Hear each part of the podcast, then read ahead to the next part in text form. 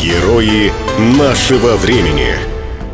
2 апреля 2021 года в 11.50 по местному времени в здании кардиоцентра города Благовещенска начался пожар. С крыши повалил густой дым, а потом кровлю охватило пламя. Пожару была присвоена наивысшая категория опасности. К зданию дореволюционной постройки примчались пожарные, стали развертывать пожарные рукава, началась эвакуация. В операционных центрах в тот момент проводилось три операции. Две из них удалось оперативно закончить. Третья – операция аортокоронарного шунтирования, которую проводят на открытом сердце. Пациент был уже подключен к системе искусственного кровообращения, а его сердце медикаментозно остановлено. Хирург Валентин Филатов, проводивший операцию, принял решение продолжать операцию. Иначе было нельзя. Операция продолжалась еще около двух часов. Все это время пожарные сбивали на кровле пламя. Огнеборцы делали все возможное, чтобы в операционную не просачивался дым. Старались не заливать водой пространство над операционной.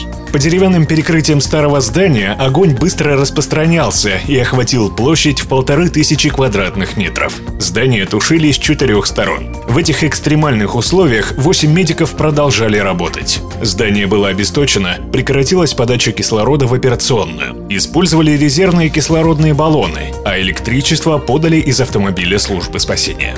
Сердце пациента остановлено, и это время ограничено. Мы не можем ни минуты раздумывать, что-то обсуждать. Электричество отключилось как раз, когда был основной этап операции. Мы работали без освещения, но у нас, у хирургов, имеются налобные лампы. Аппарат искусственного кровообращения также оснащен батареей. Выполняли операцию, понимая, что у нас есть ограниченное время, рассказывает хирург Валентин Филатов.